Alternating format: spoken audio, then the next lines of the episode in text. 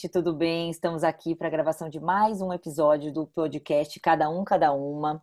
E eu queria agradecer, aproveitar aqui o início do nosso podcast e agradecer a Fapcom, que é nosso apoiador aqui na edição do nosso podcast. A Fapcom é a Faculdade Paulos de Comunicação e a gente tem maior orgulho de ter eles como parceiros nossos. Mais uma convidada maravilhosa que a gente tem aqui hoje, que é a Nani de Lima. Ela é atriz, ela é psicóloga, professora de teatro, é fundadora da Academia do Protagonista. Já adorei esse nome, porque eu adoro protagonismo. Atende consultoria com as empresas, com pessoas, faz toda a parte de comunicação online, comunicação ao público, está sempre se inspirando no teatro para trazer a comunicação para o nosso dia a dia. Seja bem-vinda, Nani. Estamos muito felizes de ter você aqui com a gente hoje. Eu que agradeço, um prazer, uma satisfação. Obrigada. Então, estamos também aqui com a Fê, minha parceira no Cada Um Cada Uma. Fê. Oi, gente, boa noite. É um prazer estar aqui com a Nani, nossa convidada especial. E eu sou suspeita para falar, minha professora também, que acho que é uma das pessoas que contribuiu para que eu esteja aqui hoje gravando esse podcast. Então, Nani, seja bem-vinda e já deixo aqui meu agradecimento. Opa, que bom ouvir isso. O prazer é meu, viu, Fê? Mas assim, todo mundo já tem esse potencial para fazer tudo o que quer. Você está aqui porque você quer essencialmente. Essa coisa da é. comunicação vai chegando, né? Com certeza. Nani, o que, que você gostaria de contar sobre você que eu não falei na sua apresentação? Fique à vontade. Ah, eu acho que eu posso começar falando um pouco é, de, de como eu abordo o estudo e a prática da comunicação. É, e para isso, talvez eu tenha que contar um pouquinho como ela nasceu. Né? Ela nasce é, da minha paixão pelo teatro e da minha formação acadêmica, que é em psicologia. Então, na faculdade de psicologia, eu comecei a fazer teatro para trabalhar os cases de psicopatologia. Então, era um professor muito alinhado também com o teatro, inclusive foi meu diretor de teatro posteriormente, né, o Paulo Moraes. E ele gostava de tratar desses cases com teatro. E essa coisa foi crescendo na própria faculdade. Nós formamos um grupo né, de, de teatro na faculdade. E eu estava assim perto do terceiro ano, ou coisa parecida, e continuamos a fazer teatro por bastante tempo. E quando eu estava me formando, eu falava assim: puxa, o teatro, eu vou me formar, não vai ter mais, eu vou fazer psicodrama. Aí eu fui fazer uma, uma especialização em psicodrama. E depois que eu terminei a, a especialização em psicodrama, eu falei assim: mas cadê o teatro, né? O teatro não saía assim do meu campo, sabe? Já começou e... ali, né, Nani? É, começou lá na, na universidade, muito embora eu tivesse experiência de palco antes também. E quando acabou, eu, eu achei que não daria para ficar sem esse conteúdo, essa experiência e, e o que o teatro me, me trouxe. Eu já trabalhava com recursos humanos na época, é, tudo aconteceu muito cedo assim na, na, minha vida, né? Com 21 anos eu já tinha uma, uma posição de liderança, né? E, e eu levei propostas de treinamento é, a partir das artes cênicas. Eu lembro que na época eu trabalhava numa multinacional belga e a certificação ISO era uma coisa que tinha chegado, né? E todo mundo queria, de alguma maneira, entender como é que ia transferir os procedimentos e a conduta, né, de todo aquele protocolo, né, que a ISO tinha naquele momento para as pessoas, inclusive de chão de fábrica. E tudo isso começou com esse projeto de teatro que eu apresentei para a empresa. Eles falaram: esse negócio vai funcionar? Eu falei assim: acho que vai. E não tinha muita certeza, mas falei: vou fazer de tudo para funcionar. E funcionou lindamente. Virou assim um, um elo de comunicação incrível, né? Entre metodologias e eventos importantes na formação daquela, daquele time e daqueles times é, com o teatro. E começou assim. As pessoas as pessoas, Nani, elas não ficavam, ficaram assustadas, ou seja, o que era teatro na vida corporativa, elas, elas tinham essa noção de que havia algo que poderia ser desenvolvido através do teatro? o que eu senti foi assim uma altíssima receptividade é, de todos que iam assistir, porque é claro que o colega ali de baia dele, ou então aquele operador de fábrica que trabalhava do, do lado de um outro operador, eu falei assim, pô, o cara vai fazer teatro, deixa eu ir lá. Então, era uma forma de, acho que até a Academia do Protagonista surgiu por conta disso, naquele momento em que nós realizávamos um espetáculo eh, ligado à formação né, daquele grupo de pessoas que multiplicava conceito para aquela plateia, eles se igualavam. Então, eu tinha lá um administrativo, no nível de coordenação, junto com o operário, um diretor junto com a sua secretária, e ali naquele momento eles eram uma coisa só. Não, não havia. Tinha, é, não havia hierarquia ali. Não, não havia hierarquia, havia o texto, a direção, o jogo e o conteúdo e as conversas, né? Porque aprender com o teatro é maravilhoso. Então, a partir daí, o que aconteceu é que o teatro começou a fazer parte intrínseca né, de tudo o que eu vinha fazer dali para frente. Eu lembro que em 89 eu dei um, uma entrevista para um, um, caderno de recursos humanos né, do Estadão tradicional, né, uhum. já falando de como as técnicas de teatro ajudavam na formação. Então, modéstia à parte, eu me considero uma, uma precursora assim, da, desse modelo, né? e que veio afinando e afunilando para o estudo profundo da fala, estudo profundo da comunicação, o estudo da espontaneidade, da expressividade, muita experiência e muita história a partir daí. Nani, como que é essa experiência, né? Como que a comunicação, esse aprendizado se conecta com é, o, o protagonismo de carreira, né? Assim como o profissional? O que, que ele aprende? O que, que, o que o seu trabalho contribui para que a pessoa se torne protagonista da carreira? Essa é uma ótima pergunta, Fernanda, porque vamos responder a partir de um conceito essencial de como eu procuro mover o estudo da comunicação. Então, antes eu faço um parênteses para dizer que é, a oratória tem o seu lugar, tem todo o seu valor. Eu é, vi pouco até da oratória, vi algum material de oratória, um outro curso, mas o teatro vai para um outro viés mesmo, né? Então, não é mais exclusivamente ferramentas ou formatos para que essa fala possa surgir naquele que quer comunicar, né? Uh, o estudo de speech e performance reunindo o teatro e a psicologia vai trabalhar essencialmente a identidade. Então, é um ponto de autoconhecimento inequívoco. Estudando a fala, estudando a comunicação, esse cara vai se conhecer, essa pessoa vai se conhecer, né? Logo de cara.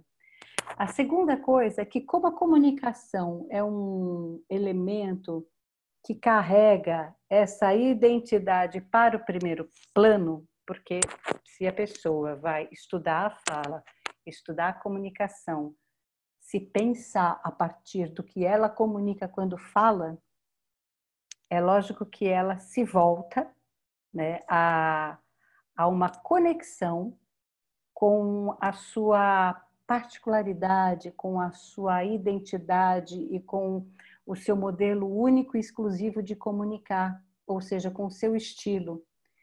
E muito do que eu via antes era todo mundo buscando copiar um estilo, ter um maneirismo qualquer, identificar, por exemplo.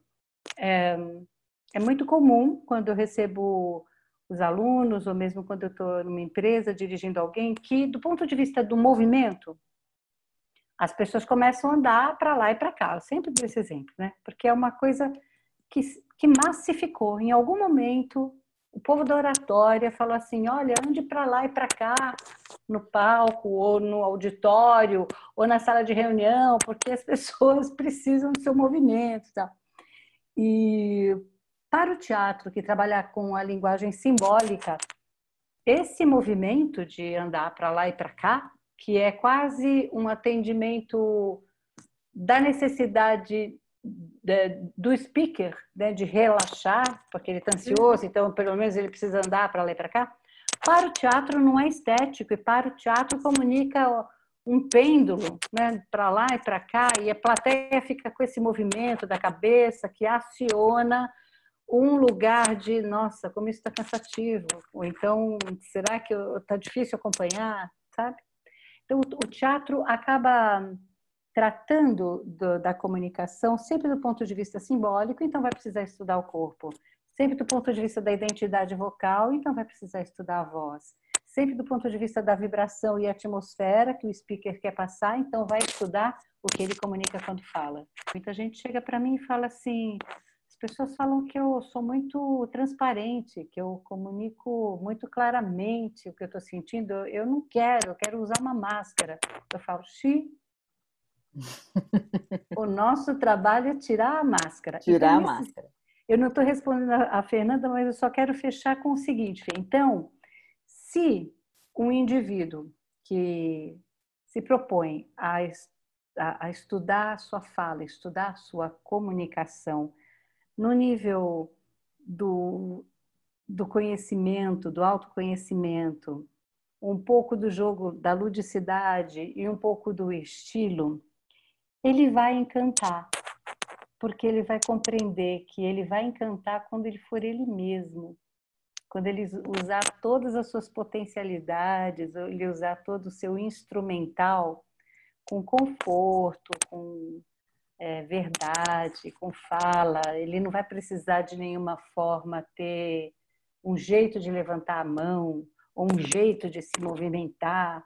Qual que é o movimento que o corpo pede? Qual o movimento que a fala pede? E aí, além dele se conhecer melhor, ele comunica algo que é muito autêntico e a autenticidade é fundamental nos relacionamentos, né? A minha curiosidade aqui, Nani, é o seguinte: se você está falando que tem toda uma questão de estilo, né? Então Sim. tem uma questão de se conhecer para que a gente possa incorporar um estilo próprio, que eu não preciso imitar um grande comunicador ou alguém que eu né, admire, eu quero fazer exatamente como ele faz, mas que eu vou ter que encontrar meu próprio estilo. Além da, eu entendi que tem a questão da voz, tem a questão do corpo, que outros fatores que é trabalhado nessa hora do autoconhecimento? Eu tô com essa curiosidade, assim. Porque o que, que eu fico pensando? Que é quando a pessoa ouve e fala assim, nossa, mas aí eu vou ter que trabalhar meu autoconhecimento, será que não traz um certo medo nela? De, né? Às vezes eu só queria que você me falasse técnicas de como eu apresento em público, como eu faço é. uma reunião. E aí você vai falar de autoconhecimento, ela não, não surge nela um certo preconceito ou medo?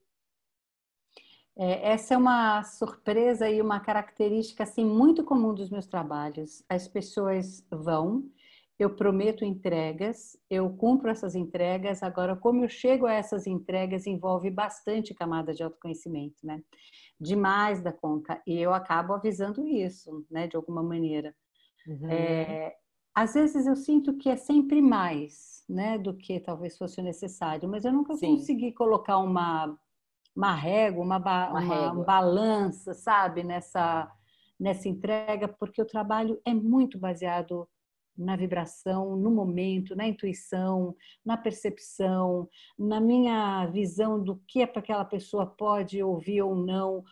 E eu eu sou corajosa, eu, eu vou até um limite assim a ponto de não esgarçar, sabe? Sim, é, não estressar. Eu procuro, é, eu procuro fazer isso, não sei se eu, se eu posso dizer que eu consegui 100% das vezes, talvez não, mas de qualquer maneira essa, essa é, uma, é um caminho que eu acho muito definitivo, rico e profundo. Então, é, eu vou ter que encontrar o meu estilo. Não necessariamente é esse o caminho de, de achar alguma coisa como se estivesse fora o estilo Entendi. já existe, ele está lá. O que, que eu preciso fazer? Eu preciso retirar camadas que obnubilaram esse, essa expressão, esse espontâneo, sabe? Uhum. É, camadas de condensação energética mesmo, camadas de gestual recolhido, de timidez. Eu costumo dizer sempre assim: é importante eu conhecer um tímido para dizer se ele é tímido mesmo, porque ele pode só estar tá ainda vivendo é, um modelo pouco expressivo imposto por uma autoridade que ele encarou. E ele preponderante tomou, na sua história. Ele tomou aquilo como algo que fez ele se recolher. É, é isso, entende isso. aquilo. Uhum. Sim, imagine você é, uma coisa é, comum, um, um, um, pai ou uma mãe muito repressores, né? Assim, definitivamente autoritários, mesmo que esta criança, essa, esse jovem, esse adolescente cresça como espontâneo e, e, e, querendo pulsar, ele vai recolher, ele quer ser amado, ou seja, ele vai fazer ou ele vai atuar com aquilo que os pais estão imaginando que seja bom e desejável para um filho, porque ele quer ser amado. Sim. Ele pode crescer assim, ele pode se tornar um recolhido por conta disso. Eu fico pensando muito nas apresentações, quando a gente está na adolescência, como a própria sala, né? Como que os próprios colegas lidam com a exposição de cada um, se é uma coisa de apoio ou de tirar sarro. Acho que essas lembranças vão marcando muito ao longo do tempo e moldando essas experiências, né? Sim, profundamente. E eu mesmo acho que faço o que eu faço por conta disso, Vou contar uma história rapidinha. Eu era muito pequenininha, tinha uns seis anos, sete anos. Eu me apaixonei na escola por um menino chamado Kiko. E aí eu fiz um poema para ele, quatro versinhos. E eu guardava esses versinhos na minha lancheira porque eu queria entregar, mas não conseguia porque era muito tímida, tinha morrer de vergonha. E aí fiquei guardando esses versinhos e esse poema para ele por muito tempo, sempre refazia, até o dia que eu resolvi pegar o bilhete, o bilhete e, jogar na mão do garoto e sair correndo. Claro, era um poeminha de criança, né? E aí eu estava na minha classe e eu estudava num centro educacional SESI, as classes eram uma do lado da outra, a primeira série aqui e a quarta série lá no fundo, e o Kiko era da quarta série. Alguém da quarta série veio me buscar na minha sala e a minha professora fala, mas quem vai levar? Quem? Que? Dona Janete quer falar com ela? Dona Janete era a professora do Kiko. E eu falou, é, professora, mas eu trago ela de volta. Tá bom. E me levaram para a sala da Dona Janete e eu não estava entendendo porque que eu tinha que sair da minha, da minha sala, né, do conforto da minha professora, para ir para uma professora que eu nem gostava muito. Quando eu chego lá, é um climão, e aí eu já começo a ver uma vibração, assim, sentir uma vibração danada. E eu olho para o Kiko, o Kiko tá com a cabeça abaixada em cima dos braços na carteira. Eu falei, a dona Janete autorizou a minha entrada, mandou eu entrar e eu parei na frente dela. Ela fez umas coisas ali, ignorando completamente a minha presença. Meu coração já estava batendo a milhão. E aí ela abriu uma gaveta, pegou o meu bilhete, o meu poema, jogou assim e falou: É seu esse negócio? Eu falei: É. É. Só foi que eu consegui falar dali para frente. E aí ela falou: Você não tem vergonha fazer poema nessa idade que você tem?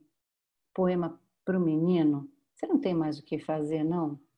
E aí a classe, que, que, que, que, que, que, 40 alunos, que, que, que, que, que, que, e eu desfalecendo, né? Eu assim morrendo de vergonha. Os sintomas eram esses de quando as pessoas são expostas em, em público, sabe? Sim. É, era suor nas mãos, taquicardia, uma sensação de desfalecimento, borboleta no estômago, a perna bamba, um horror. E aí eu saí de lá e fiquei lidando com esse trauma um bom tempo numa única experiência de um cotidiano infantil, de escola, de criança, eu aprendi que é, poema é coisa de gente que não tem o que fazer. Falar de amor naquela minha idade era coisa de gente que não presta muito, não. E que estar em público, à frente de uma plateia, protagonizando um acontecimento, era a coisa mais horrorosa do mundo. Então, se estabeleceu ali uma marca profunda é, que ficou andando comigo até eu, sei lá, os 14, 16 anos, subir num palco para recitar um poema, porque meus poemas eram bons, modéstia à parte. Eles continuaram comigo, esse trauma deve ter melhorado eles. Mas uhum. entende como as repressões e as marcas, as imagens da educação podem interferir profundamente? É, e eu tenho inúmeros casos assim de pessoas que conseguiram conectar com essas imagens né, de, de uma repressão significativa e marcante no curso de teatro para executivos, por exemplo, uhum. no Persona, que é uma atividade de investigação de máscara, tá? ou seja, é, se elas aparecem, se elas surgem, é porque elas desde sempre estiveram lá. Sim. E isso é uma camada, por exemplo, que pode interferir com a expressão ou com a visibilidade desse estilo. Então, você entende que não se trata de colocar mais coisas, se trata de retirar e aliviar um pouco também dessas memórias, um pouco dessas impressões. Não é terapia. Que a gente faz é cena. Quando você Sim. me pergunta São assim, exercícios, é isso? É, por exemplo, uma conexão com presença, o estado de presença que pode chegar através da respiração, que pode chegar através da concentração antes de fazer uma cena. É um estudo do trabalho. O outro estudo do trabalho é relacionamento. Como é que eu me relaciono enquanto eu falo? Eu coloco uma quarta parede ali, uma parede dividindo a mim e a plateia, olho lá para o fundo da sala, para uma tomada qualquer, para uma lâmpada, como sugere o oratório, e não me relaciono com ninguém para fingir que não tem ninguém e eu não sofrer na plateia. Exatamente. Será que isso faz sentido para quem quer encantar, né? Para quem quer é, tornar a fala algo importante, vibrante e que faça sentido para o outro? Como é que eu não vou me relacionar? Como é que eu não vou olhar para essa plateia? É, como que eu vou me expressar? Ou seja, com tanta informação, coloca a mão no bolso, coloca a mão na cintura, leva uma caneta, leva um tablet, põe a mão no bolso, não, não cruza o braço. Ou seja, esse Sim. corpo vai ficar eh, lembrando racionalmente de todos esses elementos na hora de falar em público, ou seja, faz sentido isso? É, outro exemplo, o movimento, né? O movimento, as, as pessoas me perguntam assim, professora, para onde eu vou? Eu falei, para onde você quer ir, querida? Para onde você quer ir? Vai para onde você quer ir. Né? Se ficar muito anti-estético, eu te aviso, mas vá para onde você queira ir. Então, esses elementos do movimento, para quem eu olho, como é que eu fico concentrado, como é que eu consigo olhar no olho da pessoa ao mesmo tempo lembrar de todo o conteúdo que está ali, sabe, exposto para eu conectar em relacionamento e também em, em racionalização. Tudo isso Sim. são matérias do, da metodologia. Então, o medo de falar em público é um medo real que ele é, é, atinge muitas pessoas. Então, Sim. Então, é, é possível a gente se curar desse medo? É possível. É, você tem alguma história, algum depoimento para contar, assim, dessas experiências que você já observou? Né, você trabalha muito com grupos, eu acho que cada grupo se comporta de uma forma, né? Mas eu queria que você contasse algumas, alguma história, algum depoimento que te marcou de pessoas que chegaram com muita dificuldade, até com um medo um pouco mais profundo, e como que essa experiência se transformou, como essa pessoa se transformou ao longo do processo? Eu estou até coletando e registrando tudo isso, porque muita gente né, passou assim pelo, pelo meu trabalho e eu estou publicando, né, estou organizando uma publicação e eu quero contar alguns desses casos porque são são especiais, são, são lindos. Quanto ao medo, claro, ele é absoluto, ele é muito real, ele traz essa sensação da minha menina que ficou ali exposta por criar um poema. E, e, e parece que existem estudos assim que falam que o, o medo de falar em público se associa ou fica muito próximo ao medo da morte. Eu, quando né, ouvi isso assim a primeira vez, eu falei assim, mas o que, que é a morte, né? É, não é um medo de perder a vida, né? Nesse caso de falar em público, o medo da morte, quando se associa à comunicação, me parece que está mais conectado com essa sensação de desamparo que é estar num palco. Tem um livro muito interessante que que eu tenho chama Morte e Desamparo, conectando essas duas essas duas expressões, esses dois símbolos. Por exemplo, nós estamos vivendo um profundo desamparo, não é? Nesse momento, um desamparo porque existe uma pandemia que ameaça a nós e aos nossos, um desamparo por falta de um norte, né, na gestão de um problema de saúde pública que está gerando problema econômico e que isso tudo se transforma numa ingerência política imensa, ou seja, eu estou me sentindo absolutamente sem era nem beira como cidadã, como né, pessoa, independente das, das opções políticas de cada um, mas nesse momento nós estamos num profundo desamparo porque é muita pressão, a de uma pandemia e a de um caos político. E isso dá esse medo da morte. As pessoas relatam muito medo né, nesse período da pandemia. É, então, eu sinto que o medo de falar em público, ele é real, ele existe e ele atrapalha muito significativamente as pessoas. Eu nunca desconsidero quando alguém chega e fala se assim, eu estou com medo. É, nunca fala assim, imagina, é bobagem. Não, não é bobagem, é muito sério e é um, um aspecto que eu trato assim com muito acolhimento mesmo, porque eu sei que ali existe um desamparo em andamento desamparo de uma identidade que não sabe para onde vai. Tem ali algum aspecto, alguma marca importante para ser estudada, né? E às vezes elas são muito profundas e como não é um trabalho eminentemente ou caracteristicamente terapêutico, né? Não é uma terapia, o curso, a metodologia, as atividades que eu faço, é um caminho para essa comunicação florescer. É, por uma questão de como tudo se processa, acabam surgindo soluções. Então, vou te contar um caso. Esse é o mais clássico, é uma, tem muitos casos, né? Mas esse eu gosto de contar porque ele exemplifica bem. Eu recebi uma superintendente de uma instituição financeira que foi lá, porque foi indicada, as pessoas chegam muito por indicação, né, até mim. E aí ela disse: eu falei assim, por que, que você está procurando o curso, né? Qual que é a tua necessidade, demanda? Ela falou, olha, eu não tenho, assim, grandes problemas de falar em público. Eu tenho algum problema específico que me incomoda e eu acho que tem a ver com a expressão também. Então, eu vim aqui para ver se tem um caminho, né, para eu resolver isso. Falei, qual que é o problema? Olha, eu sou, é, eu dirijo um departamento da minha instituição financeira que oferece empréstimo né, para pequenas e médias empresas. Né? A área chamava, era conhecida pelo middle, por middle, e ela trabalhava então fornecendo concessão de crédito.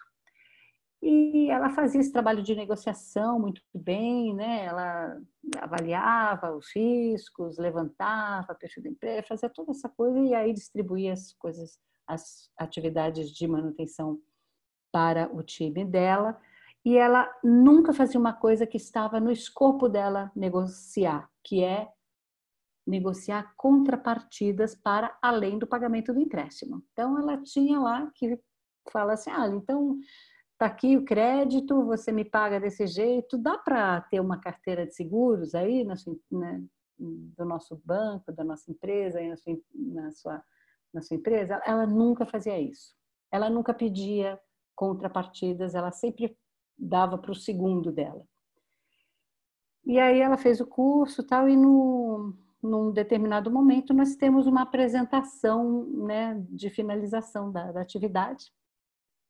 E ela chegou nessa apresentação vestida de preto, né, toda de preto, e ela levava uma sacola. E dentro da sacola tinha uma boneca colorida, uma boneca de pano toda colorida. E era o objeto de cena dela. Eu não sabia o que ela ia fazer. Falei assim: pode entrar, faz a sua cena, deixa eu ver. Essa menina entrou. Menina não, era uma mulher linda, uma mulher maravilhosa. Ela entrou e ela tirou essa boneca da sacola, colocou assim na frente do peito dela, da roupa preta, e ela olhou para a plateia assim com calma e começou a pronunciar frases muito parecidas uma, umas com as outras. Ela dizia: Não vai embora. Fica aqui, por favor, não vai embora. deixa eu ir junto. Eu não quero que você vá, deixa, deixa eu ir, não vai embora, não vai. E aí ela fez uma alegoria lá com uma boneca, tal. Enfim, para resumir a história, no final a, a classe toda estava assim chocada, a gente estava porque era uma uma carga emocional muito grande essa imagem com o como ela falava essas frases, né? Aí todo mundo aplaudiu, ficou uma cena muito bonita, poética, com música, né, com uma iluminação muito muito chique, ela era muito chique. Eu falei, gente, que mulher linda, que cena linda e que coisa madura. Todo mundo foi embora, a gente não fica debatendo né, as cenas, a gente só assiste as cenas e troca. No final, eu conversei com ela um pouquinho e eu falei assim: que cena incrível, né? O que te motivou a fazer essa cena? Ela falou assim: uma memória que chegou durante o curso. Eu falei: qual é a memória?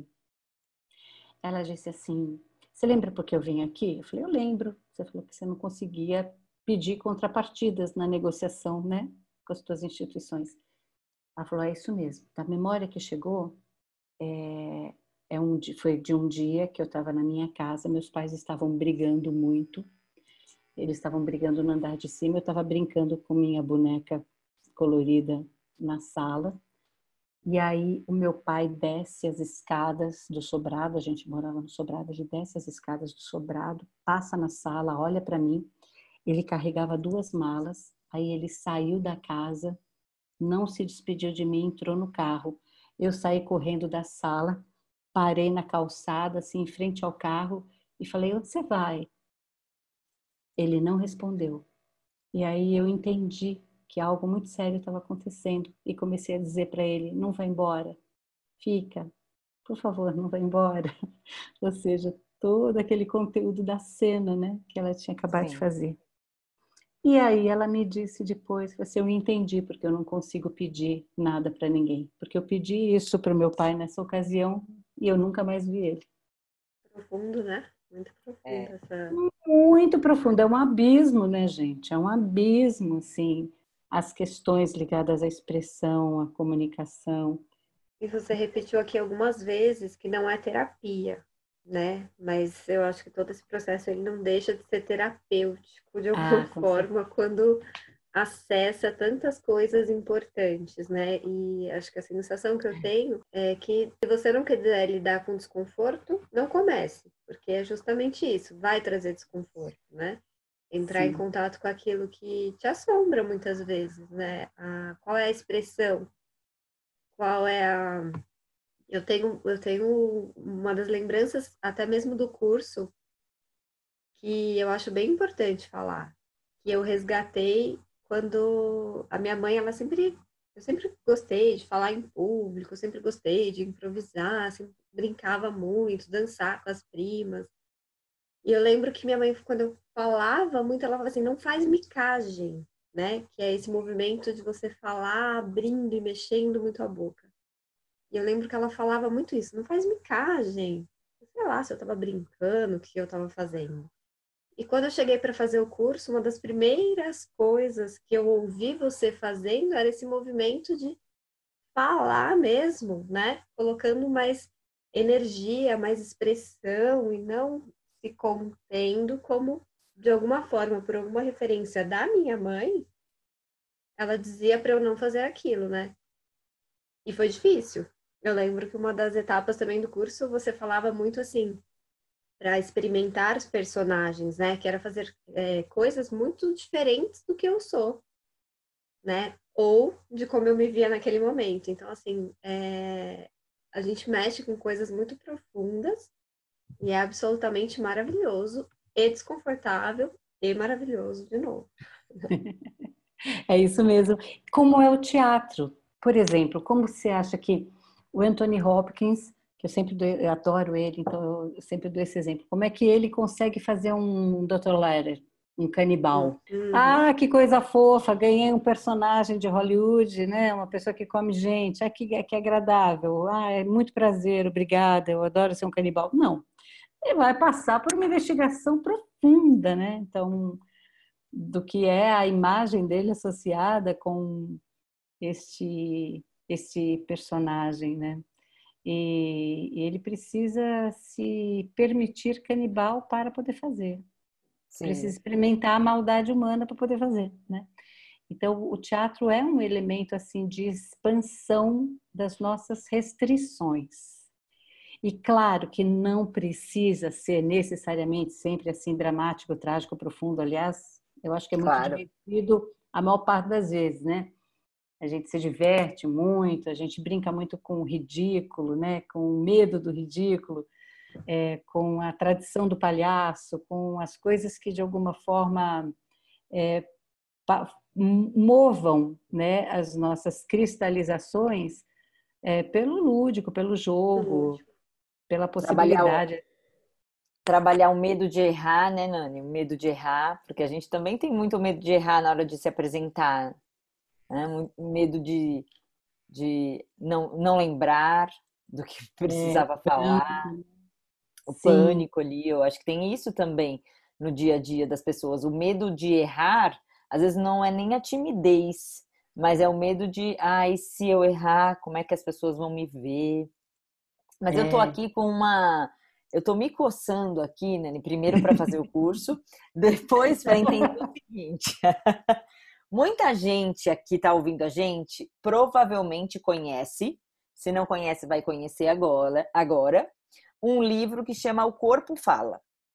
Existe Sim. esse livro que fala que o corpo que 80% da nossa comunicação, mais ou menos em torno disso, tem a ver com a, o nosso gestual, aquilo que a gente passa através do nosso corpo. Sim. Considerando isso, e você deu vários exemplos aqui para gente de como o teatro vai trabalhar essa expressão corporal, né, nossa voz e tudo mais, como é que a gente transfere isso para esse momento que nós estamos vivendo? E eu estou vivendo isso particularmente, porque eu sou eu faço treinamentos, né? Eu dou aulas e nesse momento agora estou fazendo tudo online, ou seja, não hum. tenho essa eu não consigo usar de todos esses recursos, então quando a gente dá aula, quando eu estou num treinamento, a gente está em pé, eu ando pela sala, eu tenho toda uma expressão corporal que aqui eu tenho sentido dificuldade de passar toda essa expressão para o online. Tem uhum. algo que você já está pesquisando, já está fazendo ou pensando em relação como trazer essa expressão melhor para quando a gente está na frente do, de um vídeo aqui, dando um treinamento, fazendo uma reunião, enfim, se posicionando com outras uhum. pessoas aqui. É, eu, a gente está gravando aqui no Zoom e eu sei que as pessoas só vão me ver do ombro para cima. Então ela não está vendo minha expressão das mãos, ela não está vendo meu jogo de corpo. Então eu queria entender com você se você, agora neste momento que nós estamos passando, tem pensado alguma coisa nesse sentido. Sim, tudo está sendo é, novo, mas a gente ainda está lidando com uma coisa que já existe e é antiga. A gente está trabalhando com audiovisual, né, de alguma maneira. A gente está trabalhando com imagem, com essa transmissão é, eu nem sei tecnicamente se é por pixel, assim como acontece pela TV, ou se é só digital mesmo, mas de qualquer maneira, veja, a experiência é, de linguagem né, em cada um desses elementos sempre foi diferente, ou seja, quando você está ao vivo e a cores, num palco, num auditório, numa sala de treinamento, você tem uma perspectiva. Não adianta você falar pequenininho, gestinho recolhido você né, vai ficar pouco expressivo se você está no elemento palco, plateia, sala de aula, ou seja lá o que for. Então, o trabalho é mesmo na direção de expandir e ter esse, esse movimento é, mais é, preenchendo mais o ambiente, mas porque você está naquele ambiente. Nesse ambiente que nós estamos, é, o mais próximo disso é a TV. O cinema, por exemplo, ainda é bem diferente porque o cinema tem uma grade angular, ou seja, o movimento do cinema é muito captado por uma lente gigante que depois se espalha para uma tela imensa. Sim. Então ele, ele precisa ser menos, né? Então, por exemplo, um movimento de tchau num teatro requer que você levante totalmente a mão para cima, estique o braço e fala tchau, né? Essa é, uma, é um externalizar, é subir esse braço lá para cima e ele vira um tchau. No cinema, às vezes é só levantar um pouco a mão, fazer assim, tchau. Na televisão, você pode chacoalhar um pouquinho essa mão. Tudo tem a ver com o tamanho, tudo tem a ver com o tamanho do palco do momento. O tamanho do palco do momento não é o tamanho do palco é, para se ver um corpo todo, para se expressar de uma forma é, ao vivo. Então, ele passa pela compreensão do que é, do que é esse movimento possível para o audiovisual. Por exemplo, ontem eu fiz uma live e eu aprendi, aprendi, comecei a live dançando. Ah, como é que você começa dançando? Ah, eu começo Sim. dançando nos cursos, correndo pela sala. Sim, na live eu comecei a dançar na cadeira. Comecei a abrir os movimentos, sugerir que as pessoas fizessem isso das suas cadeiras, das suas acomodações, né? Assim, com o tempo possível. Então, uma levantada dessa, dessa cadeira onde a gente está e dois passos para lá ou dois passos para cá, você já saiu do quadro. Muito Sim. já, muito nós estamos experimentando no teatro, né, com relação à proximidade. Uma coisa é você chegar bem perto da lente, né, que te filma. Outra coisa é você sair, se você quiser ser vista mais do que do ombro para cima, é só você se afastar dessa lente que, uhum. que te filma.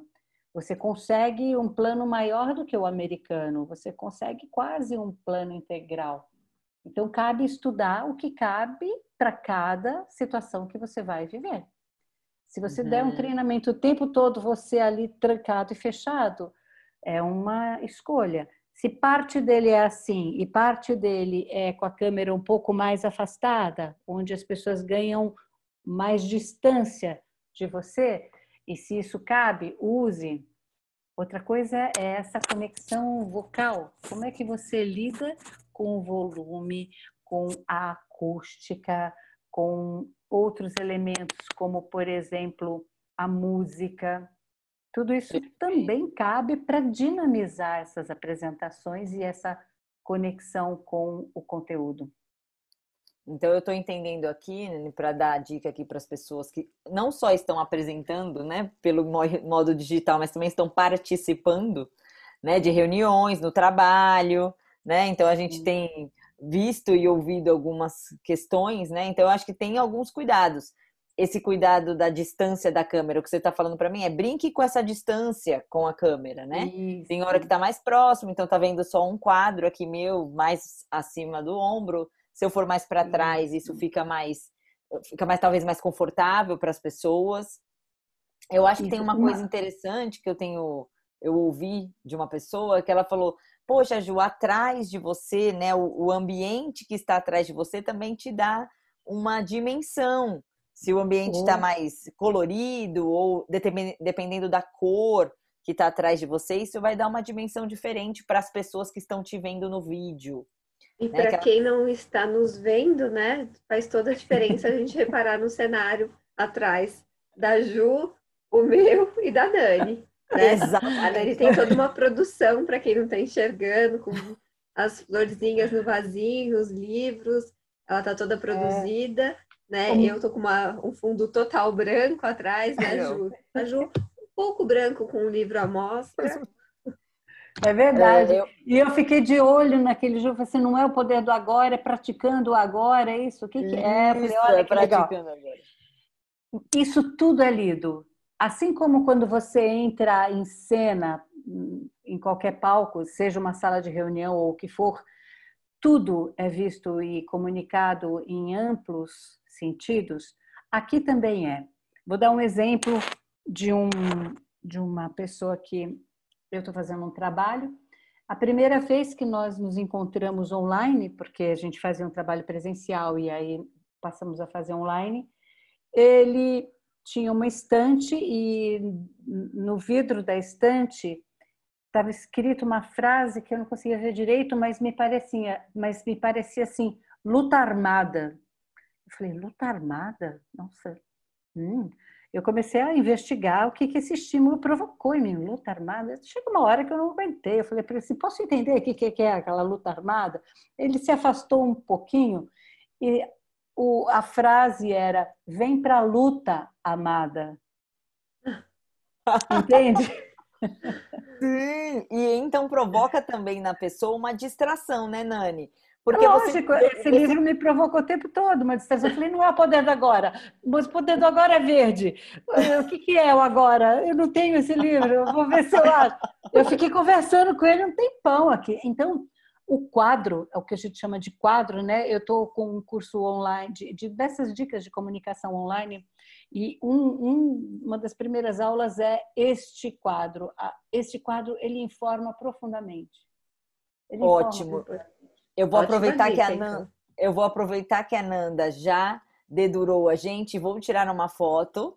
Quando a gente postar esse esse podcast, vocês vão ver como é que é a diferença eu, a Nanda e a Nani sobre esse entendimento do que é o quadro, de como você se posiciona para participar das suas reuniões. Vocês que estão ouvindo, estão participando de várias reuniões online e não estão sabendo se posicionar, entrem para essas dicas. E Nani, é. conta, o que, que você está fazendo neste curso online? Porque o curso de teatro é, é presencial, mas agora então, você está em formato online, é isso? Exist, existem caminhos aí diferentes chegando, porque eu tenho um estúdio né, de, de teatro na, na Vila Mariana, né, o estúdio Nós, que eu estou...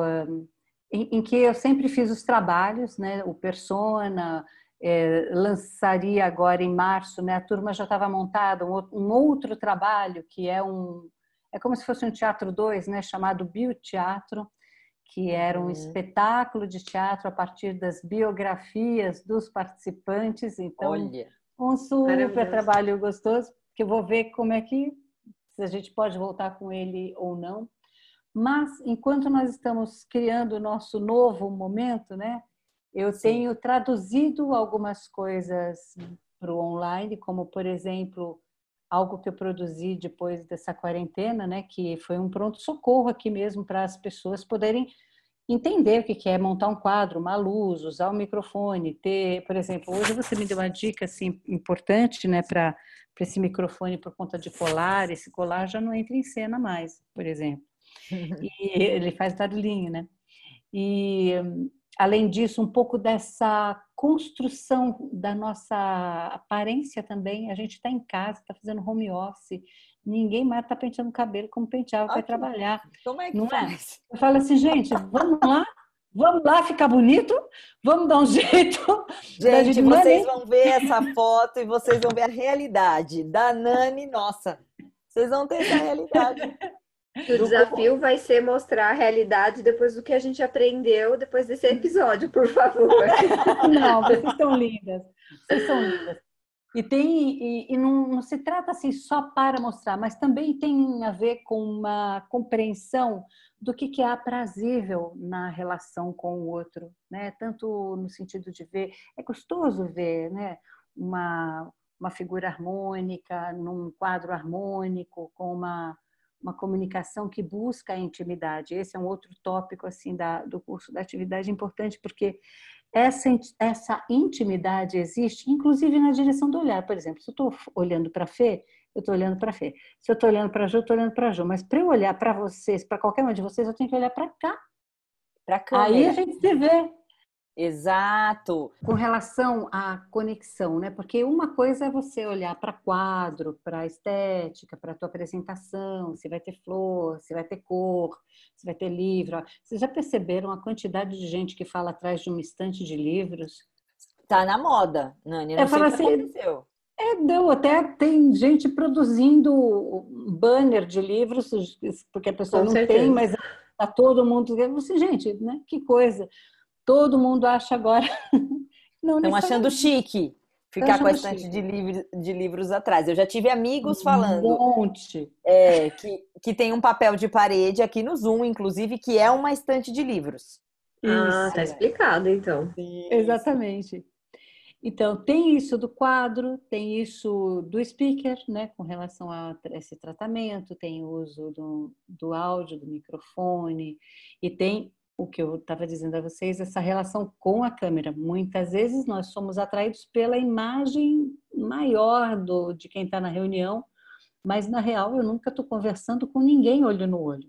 Se eu preciso, se é interessante, pode ser estratégico, criar um pouco mais de intimidade, eu vou ter que olhar para a bolinha verde, para onde a câmera se conecta. Então, tá. se eu estou falando, se eu estou fazendo uma entrevista, se eu estou falando especificamente algo importante que eu quero que seja mais ligado e vibrante para você, eu tenho que estar tá aqui e eu tenho que saber que você está me vendo aqui, sem precisar estar tá aqui. Agora você me fez aqui duas curiosidades, então eu vou eu vou sanar uma e a outra para a gente finalizar aqui nosso podcast. Então a primeira é, você falou na hora da entrevista, tem muita gente nesse momento que está buscando recolocação profissional, que está, enfim, indo atrás aí do seu emprego novo, da sua cuidando da sua carreira, participando de processos seletivos. E neste momento todos os processos seletivos estão online. Tem alguma uhum. dica específica, Nani, além dessa de olhar para a câmera para poder olhar para né, a pessoa que está entrevistando, para o entrevistador? Alguma outra coisa que a pessoa possa fazer para ser mais autêntica, uhum. para ser mais verdadeira? É, como que ela faz para passar aqueles minutinhos de ansiedade e nervosismo que ela provavelmente está no começo, porque às vezes é a primeira vez que ela vai fazer uma entrevista por vídeo. Uhum. É, e depois eu queria que você falasse um pouquinho como é que as pessoas encontram o seu curso online. Tá bom.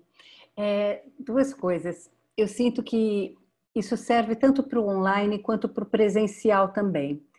Muitas vezes as pessoas conseguem é, aquecimento durante o processo da apresentação, da entrevista ou o que for, né? Ela fica muitas vezes com conteúdo ou com tudo que ela planejou dizer para ela e isso não sai do corpo dela através da voz ou do movimento do corpo. Então eu sempre sugiro o ensaio físico mesmo, não só pensamento, mental. não só mental, uhum. ensaio físico e, se possível, antes dessa entrevista, porque aí a carga adrenérgica já fica um pouco mais colocada, sabe, para fora, o corpo já né, metaboliza um pouco mais isso, porque você está né, passando aquele, aquele texto. Então, isso eu acho essencial. Ir para uma entrevista online não é só você levantou das, do almoço, sua entrevista é às duas, aí você fica lá segurando a cabeça na poltrona, pensando tudo que você vai fazer. Não. Entrar em ação dramática, é o que eu digo. O que é entrar em ação dramática? É realizar a cena. Você vai estar ali supondo, ou então passando um roteiro das prováveis perguntas, ou então você vai estar apresentando o currículo, o que você se preparou do ponto de vista de conteúdo você vai falar em voz alta. Vale fazer isso numa chamada para uma outra pessoa ou é você com você mesmo? Eu acho que pode ser também, se tem alguém que tem intimidade o suficiente e quiser fazer um role playing, sabe, com uma pessoa, já bastante energia já caminha por aí. Algumas pessoas são mais recolhidas e preferem conter toda essa concentração para o momento da entrevista. Então, pelo menos, faz um pouco de movimento, sabe, como, sei lá, polichinelo, alguma coisa que libere aquilo que é tóxico, ou seja, a tensão, o estresse, não quer tratar do conteúdo com ninguém, nem ficar falando em voz alta porque se sente ridículo, está cheio de julgamento, não tem problema. Mas libera a carga, sabe, de ansiedade antes desta. Antes Mexer desta com essa energia. Mexer. Está parada essa tensão. É, aliás, isso, no meu ponto de vista, a gente aprende muito isso no teatro. Por isso que ator chega duas, três horas antes no teatro. Não é porque ele tem medo de perder a hora, é porque a gente faz aquecimento físico, vocal, passa texto, e a gente faz o espetáculo muitas e muitas e muitas vezes. Teoricamente, não precisaria disso. Mas é claro que o ator vai carregar a tensão do dia. Só que Sim. a plateia não precisa receber isso, não vai receber isso. Se ele vai. Ele acabou de ter uma puta briga com o namorado, com a namorada, e aí ele vai pra cena com aquela raiva. Se o personagem dele não tem isso. Entendi. Ele tá num, num dia mal-humorado, ele vai é, ter que fazer rir. E como que ele consegue isso? Então, é importante retirar do corpo, é, através da atividade física mesmo, esse conteúdo que é tensão, o que é o estresse, seja lá o que for, e zerar. Então, uma coisa eu sempre indico que é zerar, Qualquer Entendi. contato que pode promover isso, importante zerar. Dessas duas formas, por exemplo, é, são caminhos possíveis. Como me acho, né, tem o site da Academia do Protagonista, que é www.academiadoprotagonista.com.br. É, as minhas redes sociais quase todas estão com o meu nome, né, Nani de Lima. Nani é com Y, o é DI Lima. E para investigar assim a nossa programação, aquilo que a gente tem, tem um e-mail que pode ser colocado também à disposição, que é contato arroba academiadoprotagonista.com.br. A pessoa, se não está no meu mail, se não faz parte do, do grupo que me segue, aí eu mando e faço um jeito de chegar a esses conteúdos que estão saindo. E então, finalizamos esse episódio agradecendo o nosso parceiro, a Faculdade Paulos de Comunicação, a FAPCOM, que está nos apoiando aqui com a edição desse podcast. Muitíssimo obrigada, vocês são demais. Dani, muitíssimo obrigada. Eu tô assim felicíssima de ter te conhecido. Acho que agregou muito para todo mundo que está ouvindo a gente. Espero que a gente fale outras vezes e vou me inscrever no seu curso. Oh, queridas, olha, eu que agradeço. Acho assim sensacional o que vocês estão fazendo. Quando a Fernanda me contou, antes até da pandemia, acho que eu estava na Europa ainda, né? Eu estava lá no meio da pesquisa. Eu falei, gente, que massa, que legal. Então, assim, a iniciativa é maravilhosa. Vou espalhar Espero que todo esse trabalho assim cresça profundamente, ajude muitas pessoas, leve toda a informação, leve dicas, leve soluções, leve inspirações, porque agora assim, mais do que nunca a gente sabe, né, que nada é nosso, né, exclusivamente nosso, né? Tudo é de todos. Então, o melhor que a gente tem a fazer é entregar tudo que a gente pode, sabe, assim com o coração muito aberto que é isso que esse novo mundo está querendo da gente. Com né? Eu também agradeço muito e com uhum. certeza é muito enriquecedor qualquer encontro, né? A gente sempre dá um jeitinho de se falar, de saber o que está acontecendo. Então, mais uma vez eu agradeço, foi muito gostoso. Eu poderia ficar aqui mais uns cinco episódios, que tem assunto, né, para a gente falar. Outras Sim, oportunidades virão. Obrigada, viu, queridas? Muito obrigada. Obrigada. Parabéns. Um beijo para todo mundo que ouviu a gente hoje, gente, e até o próximo episódio. Um beijo. Tchau, tchau.